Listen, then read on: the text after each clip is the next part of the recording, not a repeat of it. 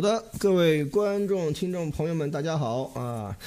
今现在是这个十月二，今今天是十月二十四号啊，星期天。现在是美国东部时间晚上八点三十二分啊。今天这个路德有事儿啊，所以今天的节目由我和艾丽女士和马蒂娜给大家带来啊。今天呢，我们先要。讲讲这个中国这个最近一个热点啊，就是这个中国这个房地产税开始试点的这样的一个问题啊，就关系到中国所有的这个有房子的人啊，所以说这个是一个挺大的一个事儿啊，给大家掰扯掰扯这个里面的来龙去脉以及它的这个影响或者怎么样啊，这是一。然后呢，如果有时间的话呢，我们还可以再讲一讲这最近这个共和党啊在呼吁，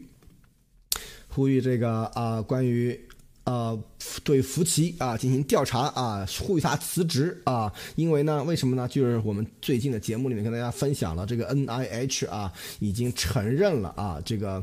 呃，这个他他们资助了功能获得性研究，所以服务器进行调查，而且这个要要求他辞职啊。所以说这两个两这这是第二个话题，如果有时间的话，好，那我们在节目开始的时候，我们来请这个马蒂娜啊，给我们先分享一下他所感兴趣的新闻啊，谢谢。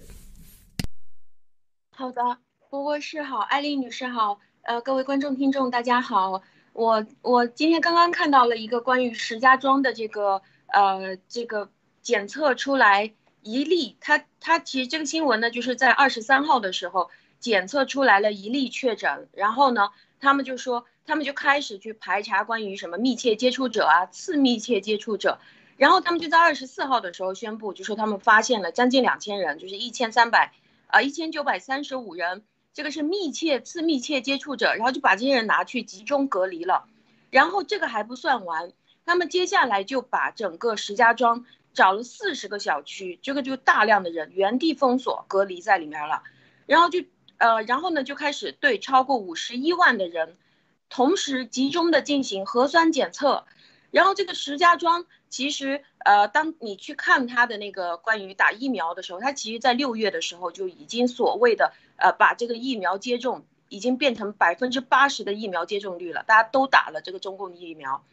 然后现在的情况呢，就是他满大街的喷这个消毒液，然后满大街都是救护车到处跑，但是他报出来只是前天报出来说有一例确诊是吗？那到处都是救护车的声音，到处满街都在喷消毒液，小区原地呃全部原地隔离，然后石家庄人就疯了，大家都慌了啊，就冲到这个超市里面去把所有的超市里面食品全部都抢空。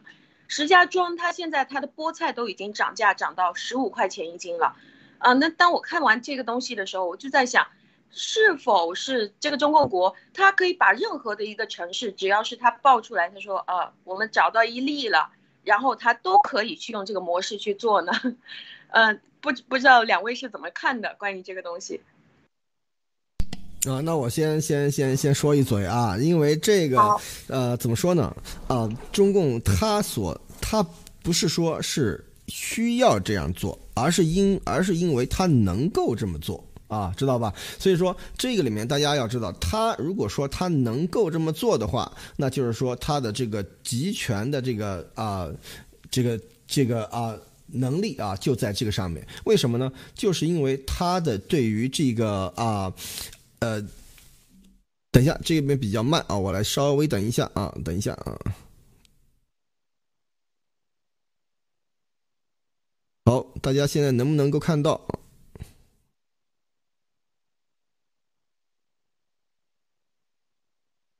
能。好，好，好，那我们继续啊！今天好像又回来了，因为今天这个好像效果不太好，速度比较慢。好，然后现在我们来看一下啊，就是啊，直播没问题啊，那就好啊。所以说，现在我们能看到的就是说，因为中共国它所就是说我们可以可以看到的一个问题啊，就是说它是一个集权国家，因为集权国家、集权政府，它所能做的东西就是这样，就是说我们一般来说可以称作它为一种集权的任性啊，就是说我可以这么干，哎，对吧？具体这个东西会对于老百姓，会对于那个啊普通的民众的生活啊造成什么样的损失，这不在我的考虑范围之内啊。所以说这个里面它就是非常非常邪恶的一点，但是呢，这也可以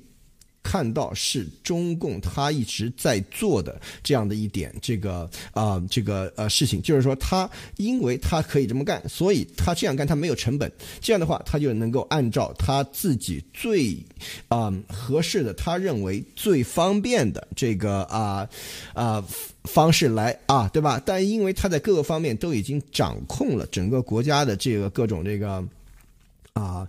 国际民生的各个方面，所以说在这个时候的话，他完完全全是从中共他自己这个啊执政的这个需要出发，而根本就不必去考虑这个啊民众的感受啊。这样这样的话，就是因为他这样的他的这个执。呃，就是呃，就是执政的这个成本啊，就相对的就变得很低。所以说这种时候也可以看出来，为什么这个集权体制的邪恶在这个地方的时候就表露的特别明显。一个人对吧？一个这个啊 case，他就可以把整个的地方要给封掉，把整个的所有的这个老百姓都给关起来。所以说这点上面来看的话，民众的自由根本就得不到保证啊，这是我的想法啊。嗯。就是，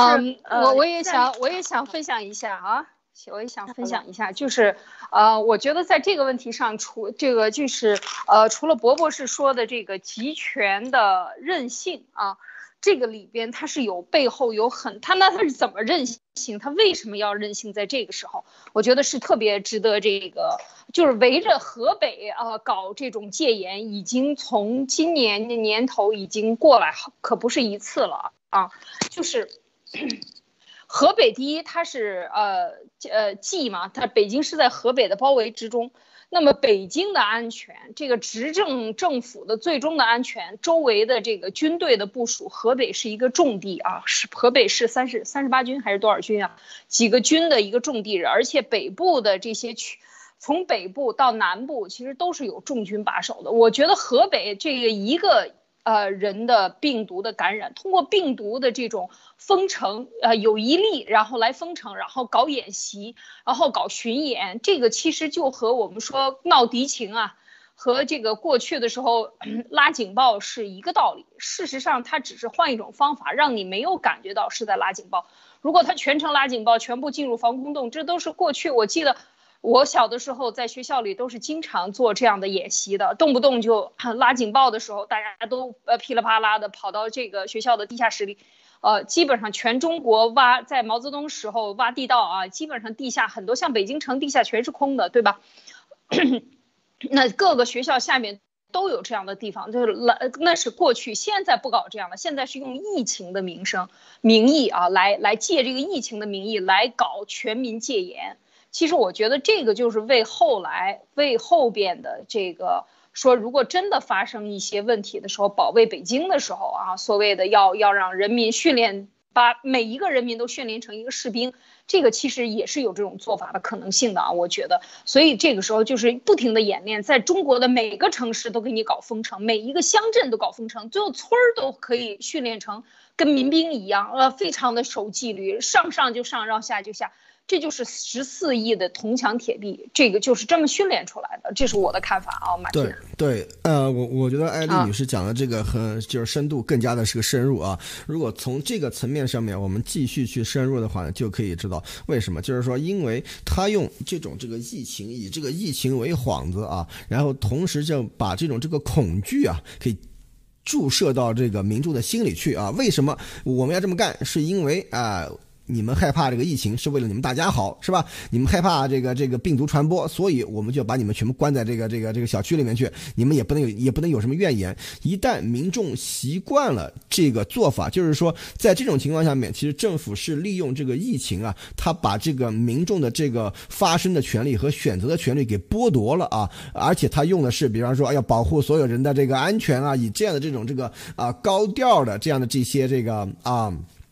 呃，道理啊，就是和为这个所谓的这个这个原因啊，来去达到他们那个目的。一旦他把这个权利的让渡完成了以后，你要想再把这个权利拿回来的话，几乎就不可能了啊。所以说，这个里面可以看到，中国的这个老百姓本来就没有什么权利，但是这个时候用这个疫情的方式，把老百姓随意的关在家里，随意的要你用这个那个通行证，随意的要你去出示这种这样的东西，才才让你获得正常的这种权利的话，就可以看到政府他。因为他的这个集权的这个体制，他能够把他能够把这些事情做出来，这样的话就让你用恐惧，或者是用对于这个疫情的这个所谓的这种这个啊防疫的这种大帽子啊，去就是说实现更加完全的这个剥夺人的这个自由的这样的这个行为，而且他这样做可以就是让你觉得啊被这个权利被剥夺了以后，你慢慢习惯了以后，你对于其他的权利被剥夺也就无所谓了，是吧？所以说这个时候这点是极其邪恶的啊，来李女士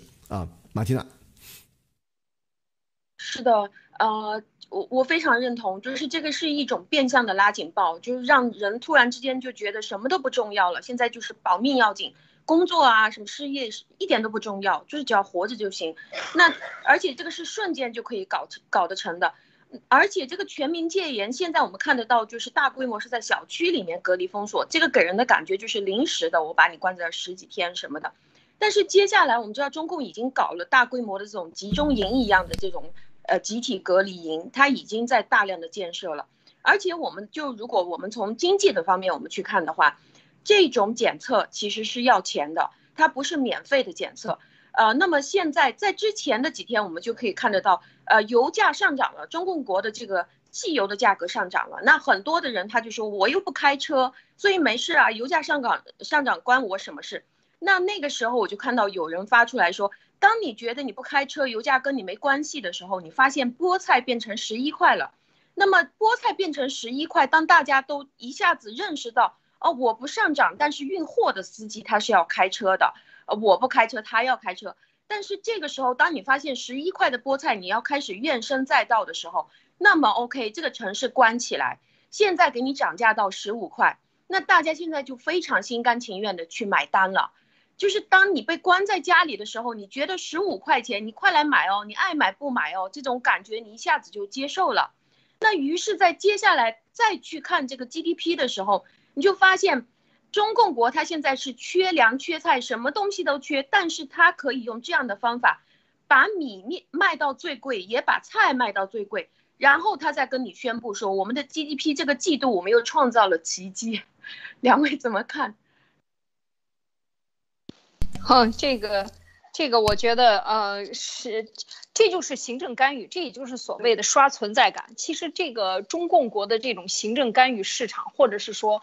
它让。你老百姓活得不舒服，随时随地出门就能感觉到政府，是吧？出门左转，所有的门出门左转往前十米都是政府，无处不在的政府和行政干预，让你觉得非常的痛苦。所以只要稍微放松一点警惕，你就可以被治理的非常好。所谓的治理啊，加引号的，那这个就是它的这个特点。所以。为什么在中共国一切都是奇葩，很多事情都是呃脱离市场规律的，就是因为他干预的太多，严重的干预。就像刚才波博士说了一句，他已经他的干预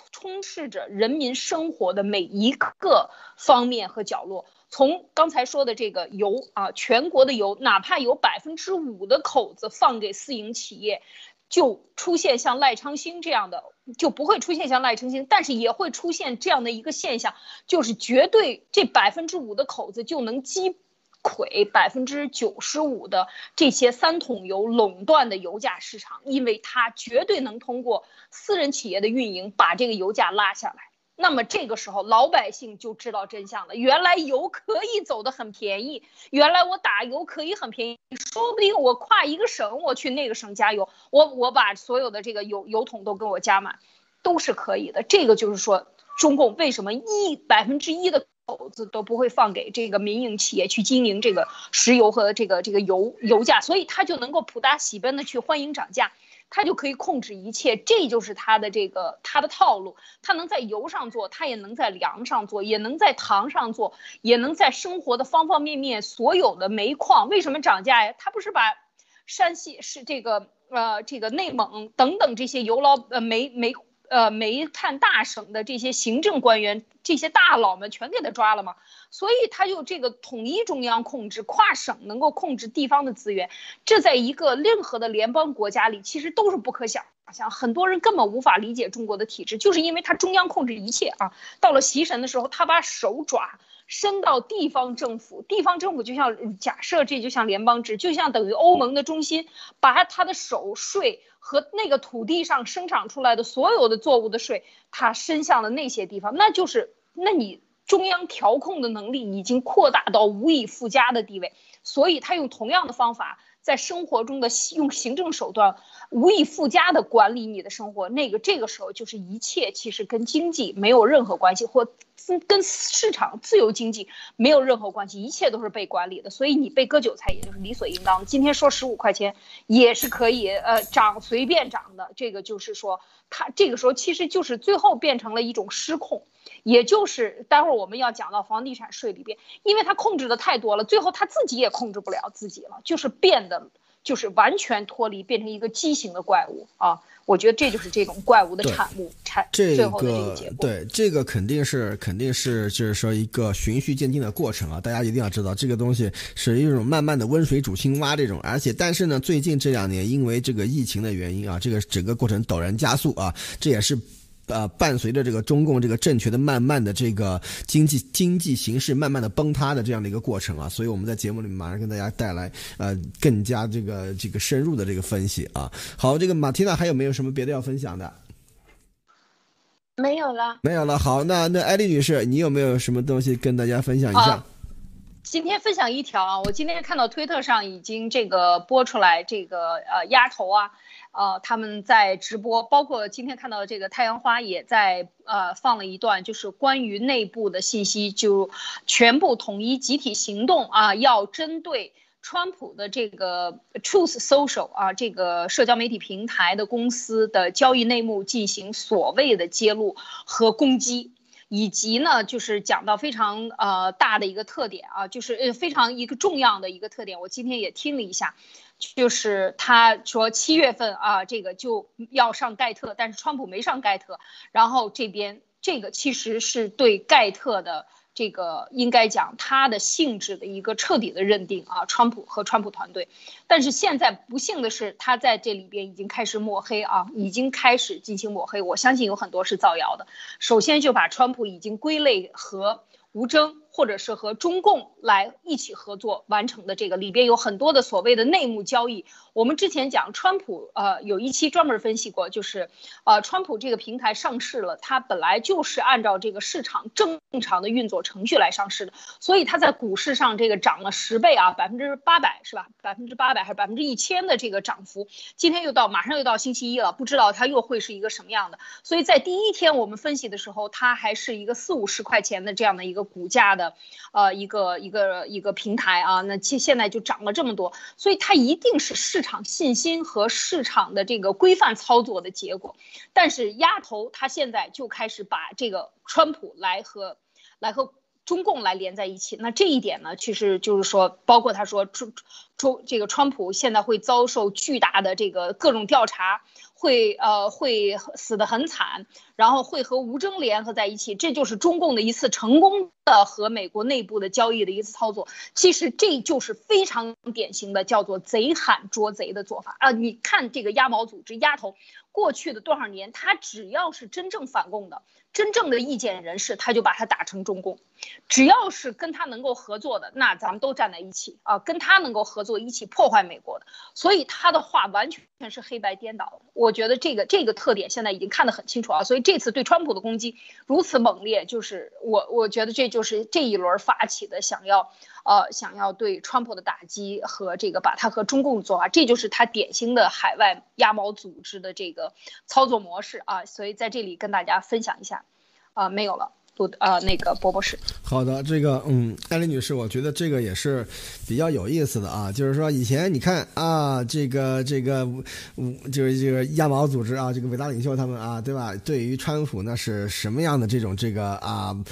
捧啊，是吧？这所有东西一直捧，一直捧，然后直到啊，今天开始啊，这个川普总统的这个啊媒体上线，而且就是说公司获得巨大成功，那好，立刻从捧变成砸啊。所以说这个里面我们可以看到，这个里面真是非常非常的明显，这是什么意思？为什么？为什么？因因为大家记不记得以前有一段时间一直在说啊，这个川普总统马上要就要入主盖特了啊，川普总统马上就要上盖特了啊，对吧？但是川普总统啊，对吧？发声明说我是不会上盖。特等一下，我看这边它有没有连接，有没有重新连接上啊？嗯，好了啊，我们又回来了啊，断了，嗯啊，断了吗？他说，等一下，我说，他说说我这边 rec reconnect successful。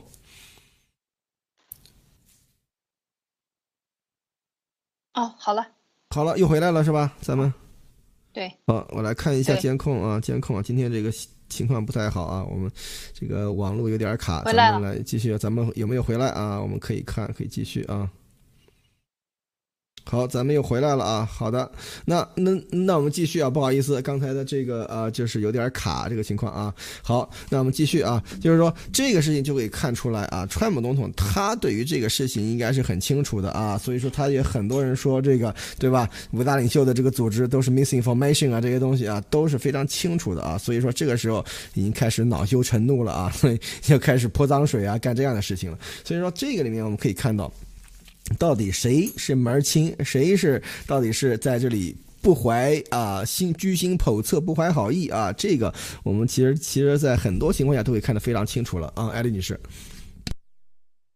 没错，我我觉得这个就是看鸭毛鸭头，在川普加入啊七月四号之前讲重磅消息啊一直在放，但是大家知道啊呃事实上。可以讲是严博士在这个他攻击，在这个之前他是攻击，呃呃这个呃前后啊。呃，已经是被呃严博士和路德是识破的啊，在盖特这个问题上，本身技术上他到底投入了什么，啊，他是很清楚的。所以我们看，就是川普在最后这一刻没有加入，那么给压毛压头啊，他恼羞成怒这个词儿用的太对了。现在是到这个时候，川普总统自己拉出来的平图彻平台彻底不会加入他，所以他才开始进行这个全面的攻击。那也不管了，反正。我也不管我的后路了，我就是造谣，我就是要攻击你，而且现在是拉着川普当时竞选的经理来攻击你，大家看到了吗？这就是最典型的这种超限战的战术，叫做分化啊，就是你川普团队内，我把班农拉出来，班农把这个 Miller 拿出来，Jason Miller 拿出来，然后我最后用他们两个来跟你川普的新平台打，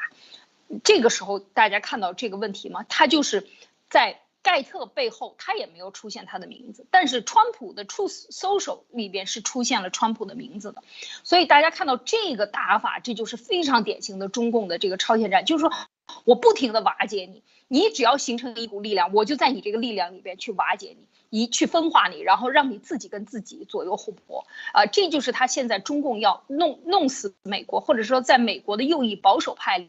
包括川普总统和川普总统的这个像蓬佩奥啊等等，这都是一派相承的，那他就要在里边搞事，然后拉一派打一派啊，拉着蓬佩奥和这个。纳瓦罗以为他拉住了到盖特上就可以去打击川普吗？这个完全我觉得是非常可笑的啊！到底他是给别人挖坑还是被别人挖坑？现在还得要再看一看。好，好，波波是就分享这些。对，这个就是可以说就跟这个这个啊，习总啊，这么做事儿都差不多啊，烂兄烂弟啊，是吧？以为自己在给别人挖坑，结果结果发现别人挖了一个更大的坑，他在他中间挖了一个小坑，是吧？所以说这个里面大家可以知道，应该可以看到这个后面很这发展肯定。会很有意思啊！好，那咱们今天就进入这个节咱们今天这个节目要啊讨论的这个话题啊。首先啊，今天是一个比较热的这样的一个一个一个话题啊，很多方面的这个媒体都在关注这个事儿啊。是什么呢？就是啊。酝酿多年，屡遭抵制。中国房地产税进即将进入试点阶段啊！这个房地产税试点，大家知道，其实这不是第一次了。这个是上海和重庆吧？好像从二零一一年开始，就对于什么二套房啊，对于这个高高价值的这个什么别墅啊这种东西的话，已经开始有这个房地产房地产税的试点了啊！但是这一次是要铺开了的意思啊，所以说那。说中国全国人大常委会星期六啊，就是说做出决定啊，授权授权国务院在中国部分地区开展房地产税的改革试点工作啊。然后那这一动作标志多年避而不决的房产税问题从争论走向实施啊。然后他说，这个新华社的报道呢，就是说这个具体的试点地区呢和征税办法呢将由国务院制定啊，试点地区的这个政府呢则制定实施细则。啊，然后开开始起草房地产税试点办法的草案啊，所以说这个就开始就等于说要开始啊，把它给这个啊铺开了啊，这个动作大家能看得到啊，整个是要把它给铺开的这个意思啊，全面开花。但是很有意思，就是说，你看像这个全面铺开以后，像那些一二线城市的那种，比方说啊，是就是说这些城大大型城市里面，这一次你看像杭州啊这些都在里面啊，所以说可见啊，这里面可以看出来很多东西。好，我们呃请这个艾丽女士，你怎么看？干嘛现在开始干这事儿啊？是吧？咱们来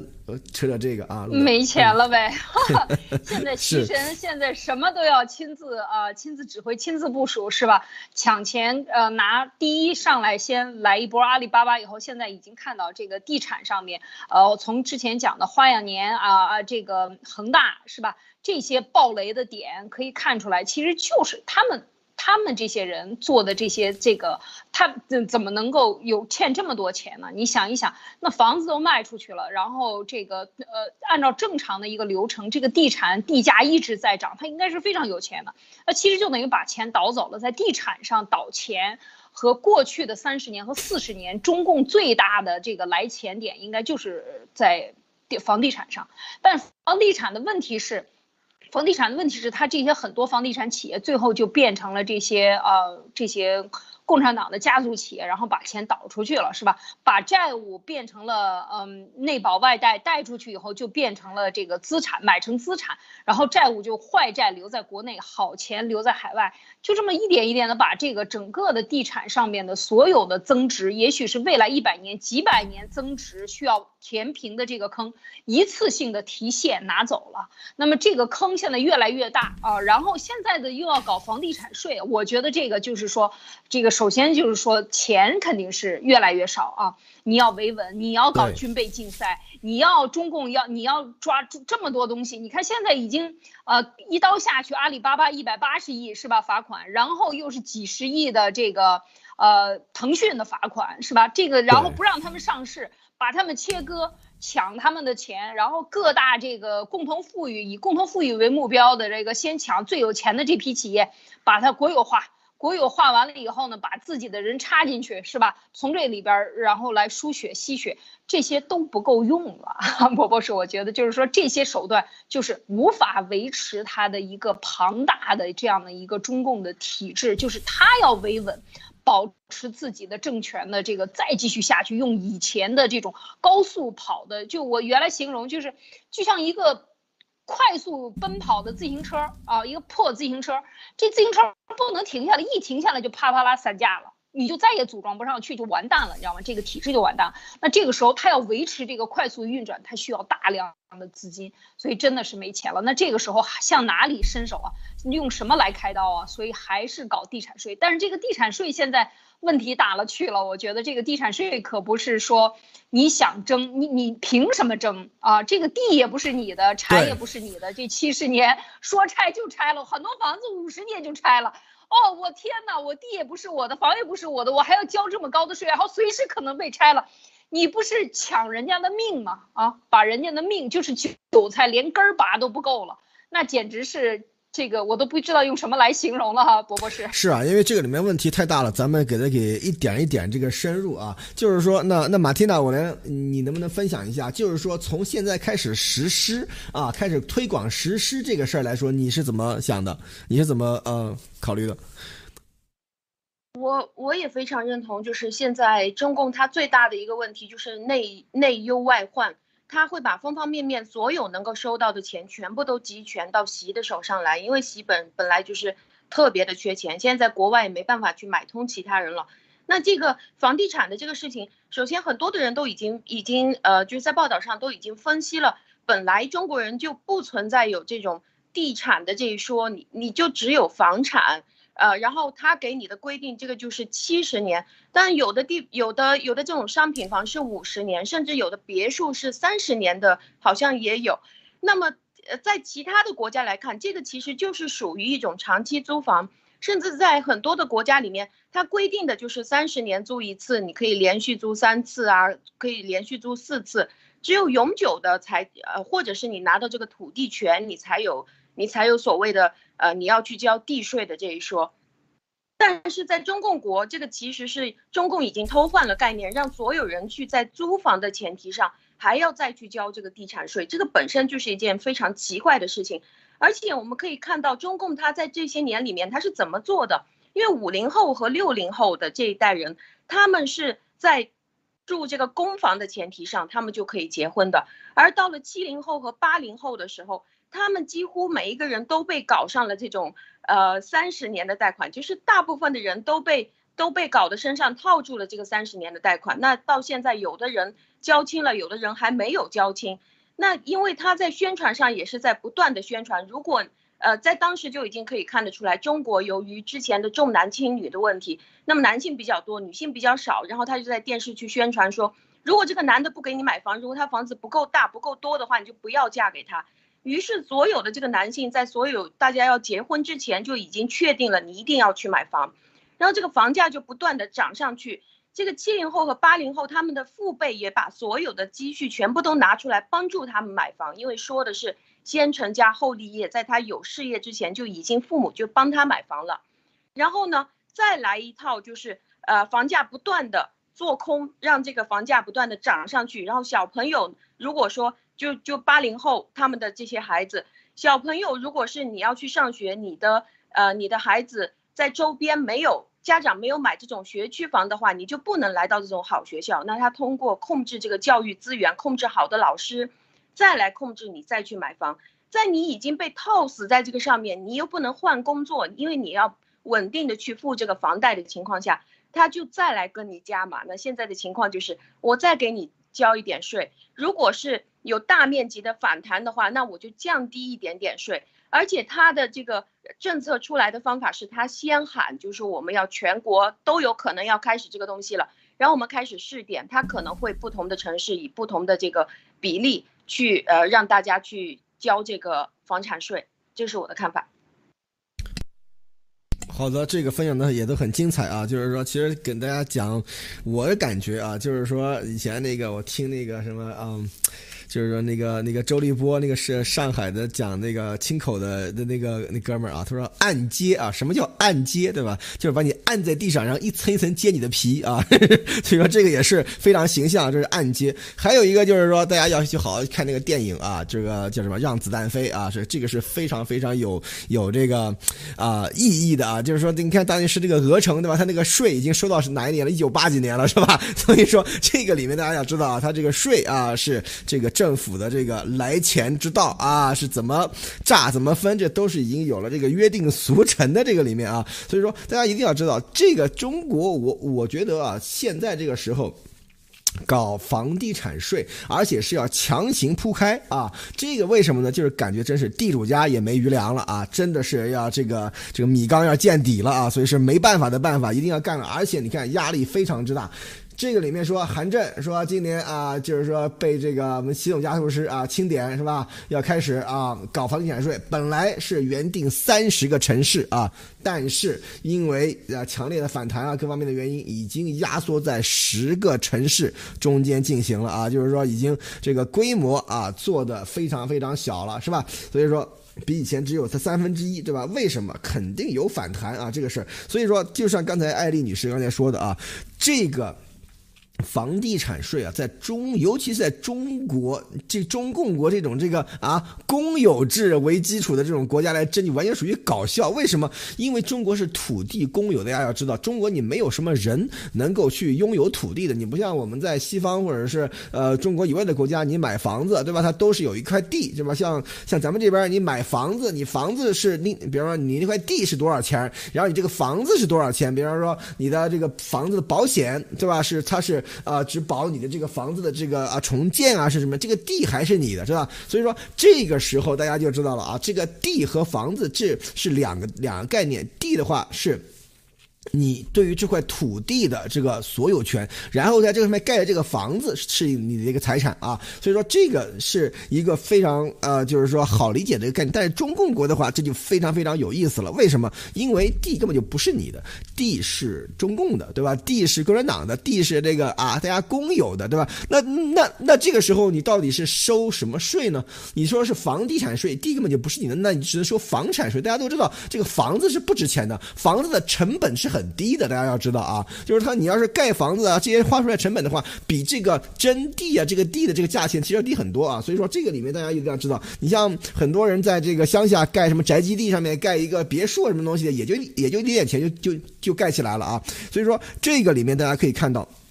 有意思的就是在这里，就是说中国它的这个地还都是公公有制的情况下面，它居然是按照私有制的方式来向你每个人征税啊！所以说这个也是非常非常搞笑的一点啊，这是这是一。第二就是说，哎，刚才有刚才有一个朋友啊，这个 Bob Dylan 说领导先交啊，这个就讲到点子上了。为什么？就是说这些房地产税，你看普通的平头老百姓和就是说尤尤尤其是那些被这个城市化，对吧？刚刚刚刚刚从城市化。从乡下进城的那些那些老百姓的话，他能够有一套房就不错了。有的时候一套房都要掏空啊四个或者是六个口袋，对吧？六个钱袋子才搞到一套房。真正的有多套房和这种啊有很多的这个房子，家里有三四个房子，这人都是什么既得利益阶层啊？起码是先富阶层是吧？然后家里有个几十套、上百套的房子的话，那绝对是领导啊，绝对是啊富甲一方或或者是这个啊能够呼风唤雨的人物啊。所以说在这个时候。真正的，如果这个房地产税一出来的话，吃亏的是是这些人啊，吃大亏的是是是这些人。所以说，为什么房地产税阻力这么大，就是这个原因啊，因为真正的要大量掏腰包去。交房产税的话，很多很多都是既得利益阶层和很多很多都是啊，跟这个这个中共和这个中共的官僚体系有着这个深丝深丝万缕，呃，不是不是千丝万缕的这个联系的这些人啊，所以说这就是为什么房地产税的这个啊推广难度啊，在中共啊是特别大，因为他自己的里面都已经都是他的这个房地产税的这个主要的这个征收对象啊，而且大家要知道，习总他的搞的一个特点，他不像老姜。那个时候或者老胡那个时候，老姜那个时候，对吧？大家一起，对吧？当官的都在那里吃喝嫖赌，是吧？大家都很开心，是不是？虽然说啊，这个这个啊。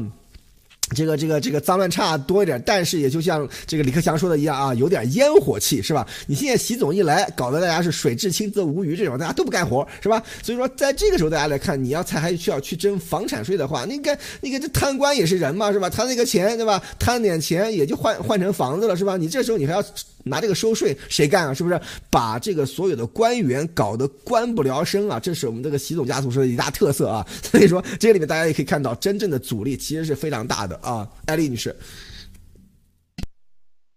对他这一次这个人大常委会啊，全国人大常委会周六授权国务院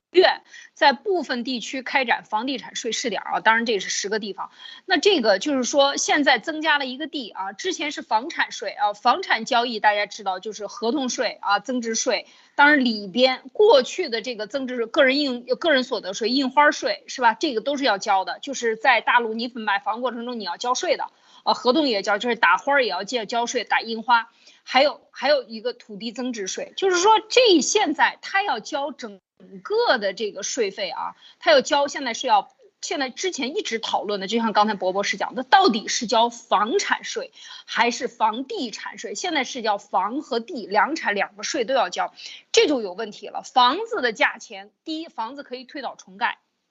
再盖的时候我再交税，那地呢？地的这又不是你的，那这个地七十年以后，呃，中共国出了出台了啊，现在已经因为他已经执政七十年了，但是因为他的这个土地改革的，就是第一批进行商业化的还没有到七十年，可能也就五十年啊，七十年代末八十年代初开始大量的进行这个地产交易，所谓的这个划归啊什么，呃，开始出七十年的这些政策等等，但是如果那个到了七十年的时候，大家知道它是新出的规定是七十年以后再根据你的情况。再决定这个土地还能不能给你续七十年，这就出问题了。在其实，在西方国家很多这个土地权啊，土地权，我们说九十九年或者九百九十九年，就是呃永久持有，或者是这个呃，就像呃九十九年的这种土地，像英英国法里边基本上土地都是九十九年、九百九十九年，就是一千年还有一百年的这种这种租法。但是，一百年之后，根据它的法律，你的继承人。如果没有，就是说，在他的法律非常严格的保护了你的继承，就是这个九十九年之后，你还会续九十九年，续九十九年的这个法律是非常健全的。这是一个问题。中共国这个问题还没有相关的法律，刚开始出台第一个，或者这个刚出台的，大家可以去看一下，他并没有说的很清楚，他最后的决定权能不能给你，还得看这个党派在不在，最后还得看共产党的脸色吃饭哦。这个就变成非常危险了。最后不是以法律来决定你能不能继承，就是说你这个过了过了七十年以后，你这个土地是不是归你？最后又收归公有了，那你现在在缴这个税的时候，就像刚才伯伯是一个巨大的法律上的一个悖论，就是矛盾点。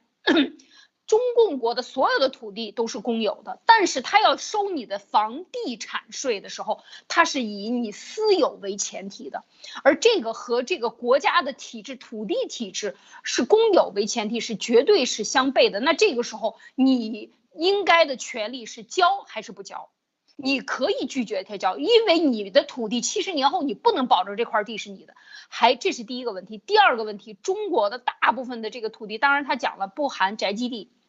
很多这个土地，包括农村的土地啊，本来农民的土地都被收为公有，然后反过来是吧？呃，邓小平搞的是什么？反租给你三十年，浙江那边还有什么搞的？是就是又变成了联产承包，承包啊，这可不是你祖上的地，你拿着地契在共产党的时候，在国民党时期、民国的时候的你的地契在共产党是不好用的，那共产党的地契重新给你发的，但是共产党这个地契在国际上又是不好用的，为什么？因为它是抢来的土地，它没有延续的合法性在这里，所以这就又说回我们这个一年一直在讲。的这个土地的合法性，你这个制度的合法性，你法律所建立的合法性，你抢钱的合法性有没有合法性？你抢土地有没有合法性？这又涉及到一个国际法的问题。当然，我们把这个放开，就在中共国境内，他都没有让你呃顺利的严惩能继承的这个法律来保护你。所以这个就是就等于把一个大楼建在流沙上，是吧？它马上随时可以倒。那你这个时候缴钱，就像刚才。那个说的就是一层一层扒皮，直到你连肉都没有，皮扒完，肉扒完，骨头给你敲骨吸髓完了为止。这个就是说中共它的邪恶的制度在，就是邪恶的邪恶性吧，就在这里。最后其实他他出台的所有的法律都是就是两个字，就是狗屁啊，就什么都不是，他就是完全就是用流氓的手段。制造一纸空文，然后目的是为了敲骨吸髓，就是让现在。政府没钱了，习神要钱，要打仗要钱，买武器要钱，要做所有的这些面子工程要钱，是吧？那现在要维稳也要钱，哪儿来那么多钱呀？哪有那么多钱？大家想一想，现在全世界都在跟他脱钩，在你没有外汇更多的外汇进入之前，你现在所有的这种不可持续性的发展，就是临时的打鸡血，突然间的这个给心脏的起搏器，梆梆梆给你打几针强心针，然后所弄出来的这种假的 GDP。上升的这种所谓的现象，呃，鼓吹出来的现象，其实都只是饮鸩止渴。其实，在这个时候就看出来来，中共就是说，现在习神真没招了。他已经把最后的招，就是土地上能够用出来的这个，在向土地要钱的这个方法，已经用尽了啊，波博士。对，真的，现在真的是已经到了这种山穷水尽的地步，才会想出这种这种辙来啊。这个马蒂娜，你是怎么想的？是的，我非常同意。我觉得这个是已经走到最后末路的一个下下策，就是当我们在往深处去去扒的时候，其实呃，在公共管理的角度去看，如果是一道行政命令，因为它是独裁政府嘛，一道行政命令从中央下来，要下到每一个地方，呃，它同时要顾及到每个地方，它是需要维护这种统治权的。那如果是他下的是大家涨工资的话，OK，很快每个地方的官员马上就涨工资了，马上就响应。嗯，你会，你可能会看到每个地方都是统一的，大家一起涨了工资，但是你要去要求大家降工资，这个就会很慢。这个就像是在不同的城市去推开关关于这种去收房地产税的时候，其实官员他的内心是有很大的矛盾的，因为他自己内心要去权衡的东西就是，我现在到底是卖地还是卖房？我这个地方呃要的，如果说我要卖地的话，我就需要这个房地产市场尽快。就是进呃不断的再去涨价，这个房价涨起来了，更多的人会跑过来买这个土地，那么那么呃老百姓也会通过银行去贷款，那如果这个官员他是通过卖地的话，他的钱就来的非常直接，也来的非常快，而且我们也知道，中共国的这些地方政府，呃，大部分大家发起发起家来就是靠卖地，就是地方政府那么多年就是卖地。对。那么他现在的问题就是，呃，这些这些房奴，但现在可以看到的是，整个房地产都已经倒下来了，或者是说，连最大的这种房企都已经倒下来了。也就是说，他现在房子已经卖不动了，能挖的都已经挖完了。那这些房奴现在是他一边交着三十年的房呃房贷，大家已经不愿意继续买的这种情况下，就是他没没办法再去卖地的这个情况下，这些地方政府的官员才会决定说好，那么谁买了房子，谁就过来交税吧。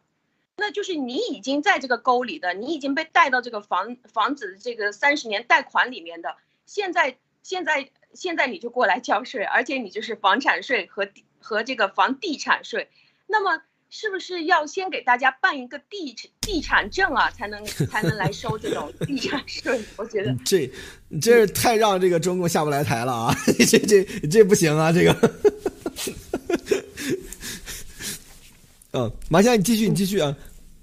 好的，所以所以现在的问题，我觉得它是下下策，就是因为。他最快捷的这个方法其实就是通过卖地，然后他直接就把这个钱转走了。那你也不需要通过更多的部门，但是在更大的这些城市里面，这个就需要到一个官员，他除了呃可以通过卖地能够挣钱，把这个钱转到海外给自己的私生子女以外，他还需要有银行的关系，因为银行里面他交三十年的贷款，其实是相当于一套房子的房价就已经翻倍了。你明明是一百万的房子，别人愿意去交三十年的贷款，你就会看到这个房子的利息是超级高的。因为在中共国，它是百分之七十以上都是这个地价，这个房子的价格都是地价加上这个银行的利息的这个价格，所以你要有银行这边的后门的关系，你才能从银行里面再把这个钱贷款出来，然后再把它转到海外去，再把这个钱呃倒出去。所以就是可能会，我觉得这样的情况就可以看得到。更大的城市，这些官员就是他又有银行的这个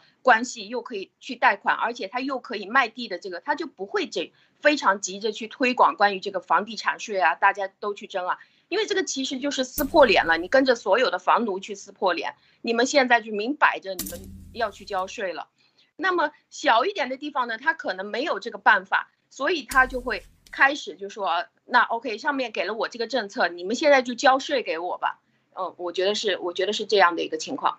对，那个马蒂娜说的是很对的，而且大家一定要知道这个。啊，房产税、房地产税这个东西啊，其实是一个双刃剑啊。先呢，它是能够那，因为中国的这个地产早就已经从这个增量时代进入存量时代了啊。你不管你再怎么推，再怎么啊，这个这个使劲的这个促销啊，这个拿地对吧？这些东西啊，那中国的这个拿地的这个这个这个比例啊，创了新低啊。这个房地产的销售也进入这个寒冬期，这个都已经是业界的这个啊，就是观测到的事实了啊。这个已经是没有没有任何。可以争议的东西了。这个时候就是说啊，增量有增量的玩法，这个存量存量有存量的玩法啊，这就是中共牛的地方。增量的时候，咱就使劲拿地，对吧？使劲卖地，使劲盖房子，使劲把它给卖出去，对吧？然后再滚，是吧？再来一圈，是吧？就是说干这种事情也是割韭菜啊。然后进入存量时代以后，哎，你手上不是有房吗？那那我们就开始收你这个手上的房产的这个房产税啊。但是这个东西虽然说它能够收到钱，对吧？这是肯定的，但是也有个巨大的问题啊，就是说，比方说啊。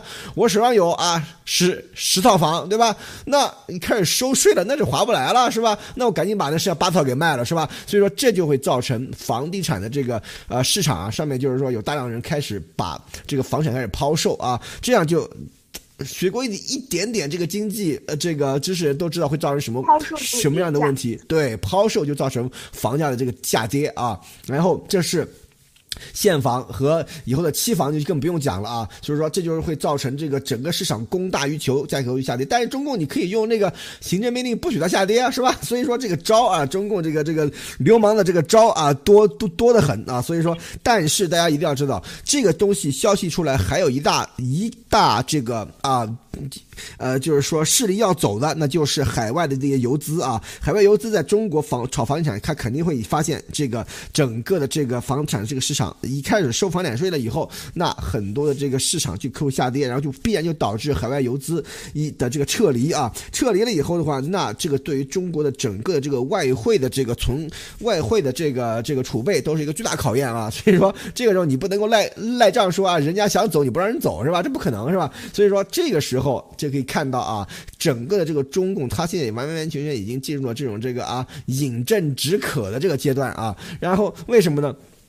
因为中国这个房地产税，它对于在法理上也讲不通，在程序上也讲不通，哪有什么什么？你看这次是什么？是全国人大常委会授权国务院就说是 说干就开始干了，是吧？中国虽然说这个这个这个宪法就是擦屁股纸，但但是但是好歹还是有宪法的，去看宪法，如果要推行这样的这个法律或怎么样的话，到底应该应该是什么一个程序啊？所以说这个里面问题大得很啊，问题特别大，所以说。现在要强推这个东西啊，就是真的是说明已经玩不下去了啊！这个击鼓传花已经玩不下去了，已经快到了这种这个江河日下要 要出要要出事儿的时候了啊！然后这个时候，我们刚才在节目里跟大家分享的就是说啊，房地产税真正的这个。反弹最大的应该是手上有房，而且手上不止一套房的这些人啊，所以说这个时候能够看出来的是，将会有很多这个，比如说房屋抛售啊，像这样的这个事情开始出现啊，然后使这个现在已经极其不乐观的这个房地产市场会越来越不乐观啊。然后这个时候我们就看中共的这个行政命令有多牛了，是吧？他是不是能够把这个房价给撑得住啊？我就不让你有这个这个这个这个交易啊，我把你撑住啊。然后这个时候我们。看这个海外对于这个啊国际的这个金融市场对于这个房产税的实施有什么样的这个反应啊？所以说这个后面有很多的这个啊事情，我们都都可以在期待啊，后面将会有很多很有意思的事情。好，艾丽女士有没有什么要补充的？嗯。对，我觉得这个房地产税的加收啊，为什么它推行的阻力这么大？特别是在大城市的试点，它不敢去大城市，北上广深，这些当然它有一些高端的那个试点，但是为什么推广不开？我觉得这就是非常简单，就是说刚才马缇娜也说到，为什么在小城市里它可以试？因为小城市里它也没赚到什么钱，现在再卖一波啊，那我就赚。但是问题是，大城市里和这些已经非常成熟的，像上海，像这些呃沿海城市，它已经在上一波的卖土地里边挣了大量的钱。当然，现在很多像内地很多经营不好的一些这个大城市，它可能这个已经穷的不行了啊，又超又用呃政府的收上来的这些税呢，他又去做了这种大型的基础建设项目啊，这种大型基础项目一次可以。贪多少个亿，对吧？所以贪完了以后呢，问题就糟了。这个坑呢，未来五三十年、五十年发展的坑可是埋在这儿了，挖在这儿了。那这个坑来谁来填？现在地产后边的拆，原来是发展的快，拆了东墙补西墙，现在没有东墙了，现在西墙已经给拆出坑来，没有，不仅没有墙，是坑。所以现在又没有呃这个东墙、南墙、北墙也没有，那现在拆什么？所以这个就是说，这个地产税就是说，呃，这个没没有土地卖了，那就谁有谁有地谁有产，咱们就向他这个这个这个杀向鬼子的刀，就杀向这些人，是吧？就把这些人宰了。但是问题是，对于大城市和这些城市的既得利益者，刚才讲了几百套人上有有百套的这些大的官员啊，最重要是官员啊，中国是这个钱向权靠拢的，所以有权的人一定会有钱。那这个时候他像。不管是他们个人，还是他们个人形成的这种小利益集团，还有地方的这种势力，上海、呃广州，那他肯定不愿意。你这个时候要宰割他形成的这种，最后形成的这种挤兑效应和突然间撤离的这种窒息的效应。那谁来？呃，谁损失最大？那当然是当地的这些官员和这些既得利益者损失是最大的。他们可能有很多的投资者，他们拉过来投资，和他们在这个地方执政能获得源源不断的后续的这些利益都被瞬间的挖空。所以我觉得这个接下来还会有一点，就是这个内部的这种势力派别的斗争啊，我觉得就是更会加强。就是有钱了还可以抢钱，没钱的时候那就是互相刺刀见红了。我觉得就是得。是白刀子进去，红刀子出来，互相之间的这种派系斗争、党派之间的斗争加剧分裂啊！我觉得就是加速中共的这个分裂啊，会越来越快啊！陆啊，波博士。对，这个也是啊非常非常值得期待的一件事情啊。为什么？因为大家要知道，中共他现在所做的这些东西都是啊、怎么说呢？就是说，嗯，他。不是要把这块饼给做大，而是要把这块饼给切得越来越细，然后把一些人手里已经拿到的饼，然后抢过来放到另外一些人手里去啊。同时在这中间中间验过拔毛啊。但是大家要知道，真正的这个经济增长是怎么增长？是要把这个饼越做越大，所以每个人每个人都可以分到，对吧？而不是把饼给越切越小。这个饼本来就不大，是吧？所以说这个里面这种玩游戏啊是玩不下去的啊。就是说，如果你找不到经济的增长点，如果你不能够把把这个经济总量做大的话，或者把这个分配的这个啊、结构啊这些东西进行改善的话，你这个游戏是绝对玩不下去的。这是一个非常非常啊、简单的这个道理啊，绝对会把自己自己给玩残了，到最后啊，会现在估计已经玩残了啊，这只是这个没有办法的办法。所以说，在这个后面大家可以看到，因为中共它我们在节目里面一直给大家科普，就是说中共它其实是没有执政合法性的啊，大家要知道，中共不是老百姓选上去的，他为什么可以在上面待着？首先啊，开始的时候他他是觉得啊，我可以专政，对吧？后来觉得啊，我可以给老百姓好的生活，是吧？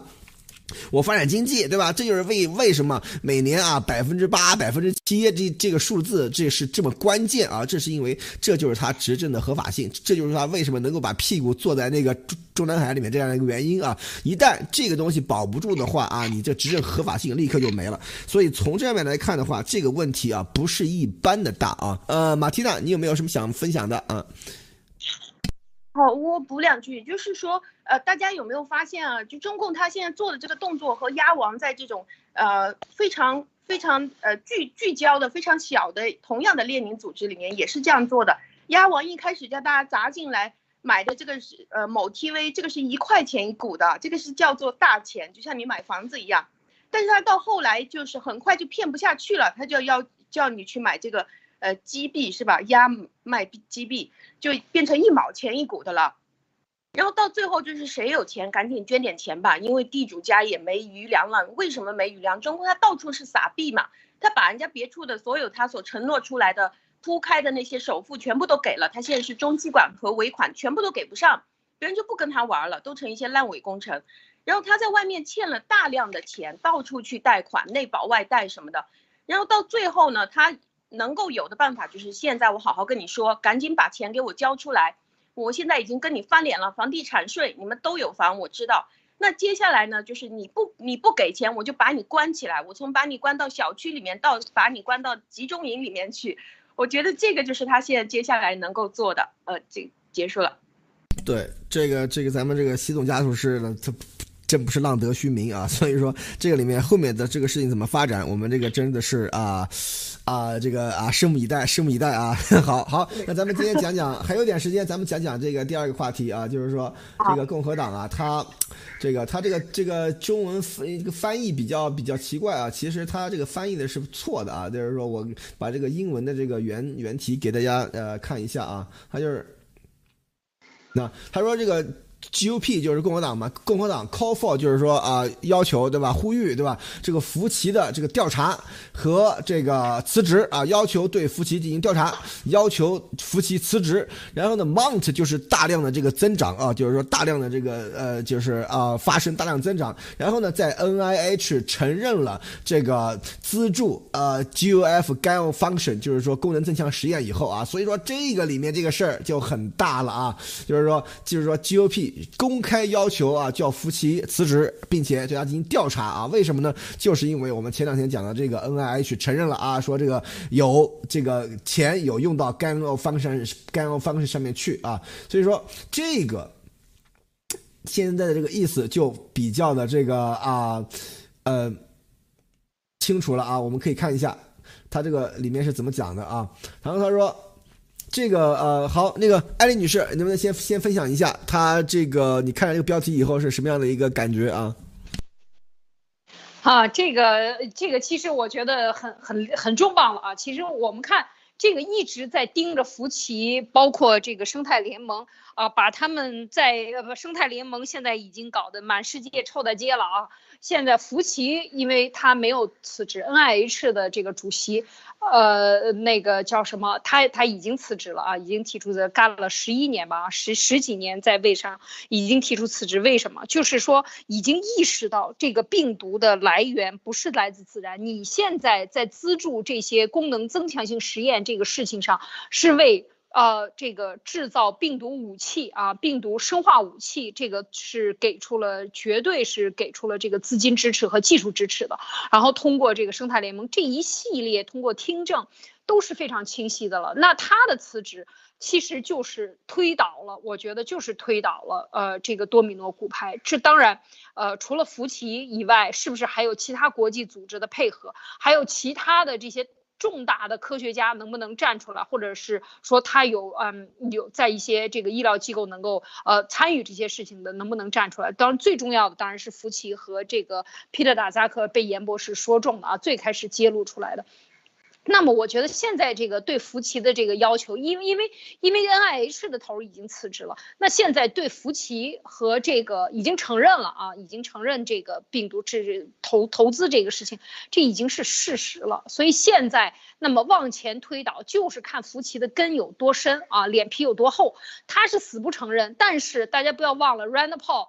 在这个呃议会上对福奇进行听证的时候问的一些问题，福奇前后逻辑矛盾，然后其实就已经证实了他在议会上撒谎，这些事情都已经坐实了。我觉得现在就是今天出的这篇文章啊，包括就是共和党更多的人站出来，而且刚才说 Mount。就是越来越多，已经数不过来的这种要求，我觉得这个就是一个趋势，它只这个趋势已经形成，而且这个岛的势力，我们就说这个倒，呃，这个九十度能够站立是吧？它已经往下倒的这个趋势已经小于九十度，开始往下倒的这个趋势已经在进行当中，而且这个加速度，因为它的更多的人的提出，所以它在加速。如果我我我现在感觉福奇的倒，或者是辞职，或者是把被定罪为 guilty。啊，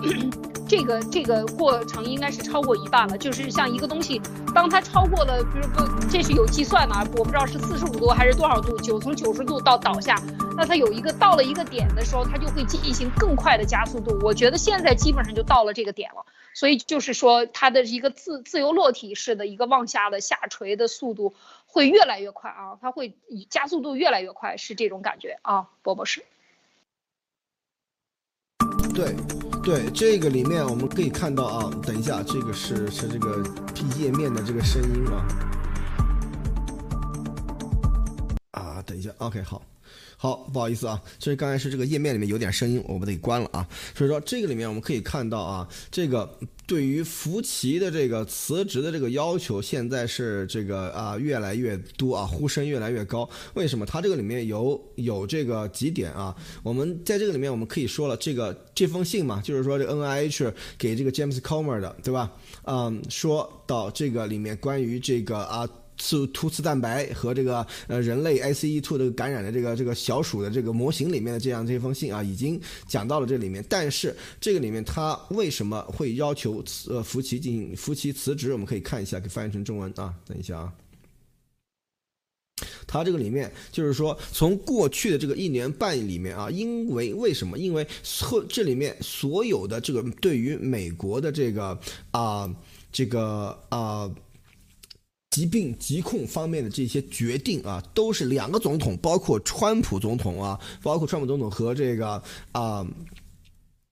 拜登总统啊。都将他的建议作为这个我们国家应对 COVID-19 的基础啊，但是我们有无可辩驳的证据证明他一直在故意向国会撒谎啊，所以说这件事情就非常非常的这个关键了，因为夫妻大家要知道，他在这个整个的这个行业是属于这种这个江湖大佬的这个地位啊，他的这个地位非常之高啊，所以说在美国整个的医疗界，而他的是否有没有故意向这个这个。这个国会撒谎，向公众撒谎，这一点其实是非常非常关键的，就因为所有的这个决定都是要他啊来这个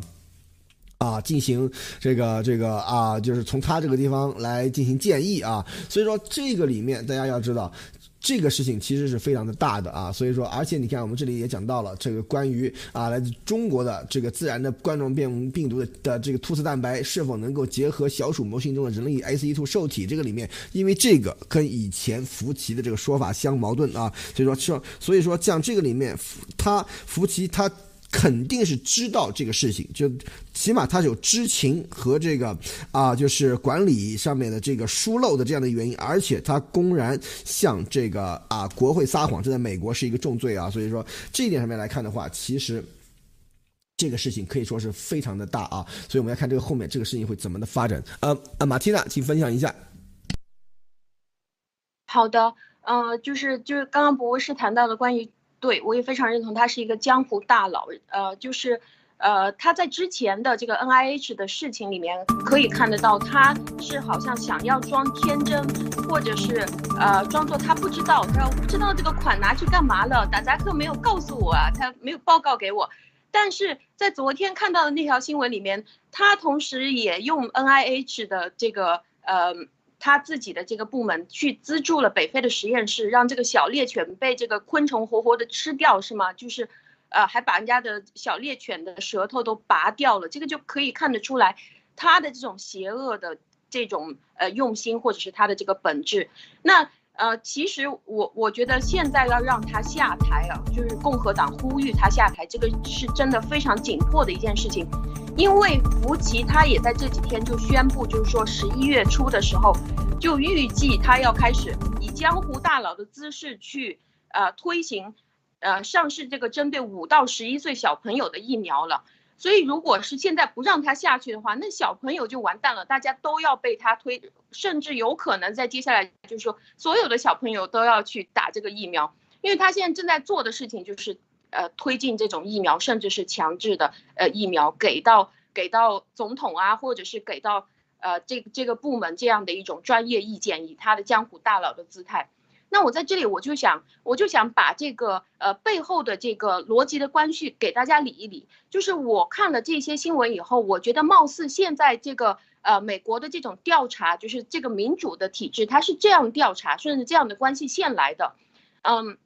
就是首先确认的是中共那边肯定是有问题的，那么从中共那边逆推过来，可以看到第一个是打杂克，他是第一棒，就是第一个人，那他一开始是有权自证清白的，然后他的组织也有权站出来把他踢飞，说我们不跟你在一起了，啊，或者是我们不需要你做主席了，跟他划清关系。在这个过程当中，法院啊、检察官还有情报部门都会同步进入去。呃，跟他谈判也好，或者是涉入这个事情的调查也好，那在这个事情里面，围绕着大扎克身边的人就可以看得出来，谁是来做污点证人，谁是提供的材料价值高不高，然后谁和这个事情在大扎克周围，谁和这个事情到底是有关还是没有关系。然后继续去推进这个进程了以后，爆出来的一些东西，媒媒体就会根据自己挖到的素材去比赛，谁爆的尺度更大，谁更加博眼球，谁更加引到更高的关注度，那这个媒体就可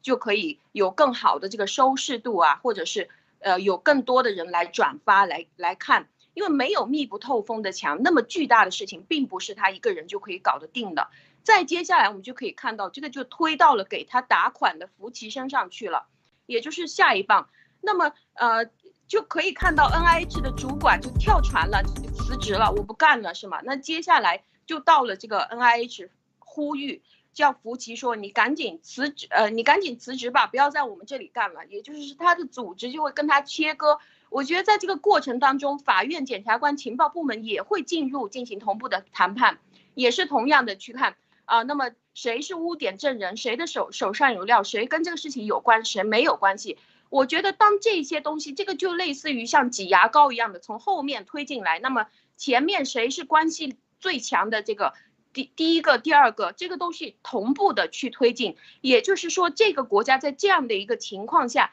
是由政府、法院、议员、媒体、情报部门。公民大家一起去推进这件事情，而不是由一个人或者一个部门去做主。但是根据我们独裁的思路，我们会怎么样去看呢？如果我们用独裁思路去看的话，我们会模糊的看见一群人一起做了病毒，一起去犯罪了。那我们的办法就是谁是主犯，我们至少确定你绝对不是无辜的，你就是这个幕后的老大。那么，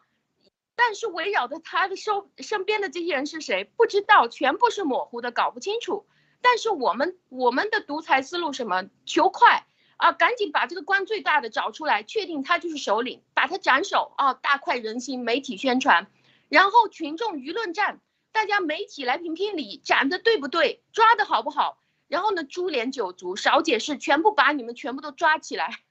这个这个就是我觉得民主和独裁之间它有这样的一个区别，两位怎么看？好的，对马蒂娜说的这个是很有道理的，因为为什么？这就是为什么我们在美国还要继续的，就是说啊，宣传这个病毒的这个真相，以及宣传这个啊这个病毒的这个啊，就是说呃，就是呃疫情追责的这个来源和和这个啊的真相的这个原因啊？为什么？就是说，因为大家要知道，中共国现在的情况就是说，它完全钳制的已经非常非常紧，很多东西都没法说，你所有的这个这个渠道啊、媒体都被卡得死死的。虽然我们都非常清楚的知道啊，就是说，呃，很多的这个在中共国墙内的这个朋友啊，都是没有办法发声，对吧？敢怒而不敢言，有时候甚至不敢怒而不敢言啊。但这些我们都理解，对吧？因为毕竟就是说要活下去，在这个呃恶劣的环境中间啊，要要要撑下去啊，这才是最重要的，是吧？要保全自己，对吧？保全家人啊，这才是最重要的，对吧？但是大家要知道，在美国它。不管怎么样，不管他再多烂，不管他现在很多的这个方面的这个这个啊，这个政治的上面的这个啊，所有的这些啊左倾啊极左的这种甚嚣尘上，非多多么的严重，但是他毕竟他还是一个啊这个啊。开放的一个世界，开放的一个平台啊，然后呢，所以说在这个时候，就是说，在美国这个舆论场的这个仗还是有的打的。大家你看，我们在这个油管上面做节目的话，墙内有很多朋友出来支持，喷翻墙出来支持，翻墙出来来看啊。这就是说，我们做这些东西是能够让大家听到的，是能这个声音是可以让大家听到的啊。而而且你看，像去年啊，从幺幺九开始一直到现在啊，一年多的时间里面，到底推动了多少事情，改变了多少？世界上的多少东西的话，大家有目共睹啊。所以说这些事情做的，我觉得还是非常非常有意义的。就是美国这样的一个开放的平台，它还是有的打的啊，还没有输啊。虽然说形势很很紧张啊，对吧？很这很不乐观，对吧？在很多层面上面，大家就说很有挑战，但是这个希望还是非常非常大的啊。所以说这个时候更要希望我们每个人都不能够放松啊，都不能够就是说。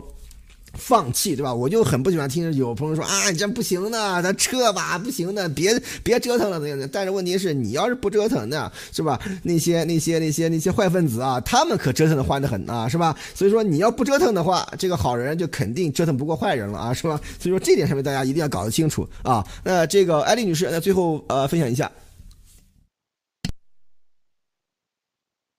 好，我们看这个是是这样的，就是从幺幺九啊，可以讲这个世界的真相，全世界的真相，呃，关于病毒的啊，就只有路德社呃严博士在呃在往前推的推动，在最混乱的时候，在定力啊，就是没有人支持的时候，在所有的事情事情一片混沌，到处在乱打仗，互相指责，谣言满天飞的时候，其实路德社。在严博士的这个信息支持下，一直没有停了。其实最难的，我印象里最深的就是去年幺幺九之后的大概一两个月之内，几乎是每天都要谈，每天都有新的招数出来啊，包括 RTG 十三了，包括什么各种动物了，包括这个呃张永正的实验室被关了，然后呢，就就是说一直在有这样的事情。其实那一段我觉得是最难的，嗯，现在看上去是最难，就是说真相的这个消息。他根本就没有途径发出来。如果那个时候路德不把这些路德社不把通过呃这个严博士的这些信息放出来的话，可能很多东西都无法留有证据，无法给后来这个去年年底觉醒的，去年开始爆出来，到今年现在各种情报机关，全世界的情报机关去调查的时候，他的这个路径。就堵死了。其实我觉得最难的是这一点。但现在就是接出来了以后呢，现在开始打这个大面积的舆论战的时候，我觉得这个时候，呃，就是，呃当然每一个时候他都有一个这个坚持的点。他一定的量变就会引起巨大的这种质变，就这就是一个点撬动了一个世界的这个这个非常直接的呃这样的一个案例啊，我觉得严博士的就是这样非常典型，坚守住这个真相，从来不就是夸大，也不去隐瞒，就说事实的这样的一个事情呢，其实已经引起全世界的这个动荡，包括已经能够撬动福奇了，说福奇是大佬，我觉得他就是教皇，福奇自己在作证的时候说的。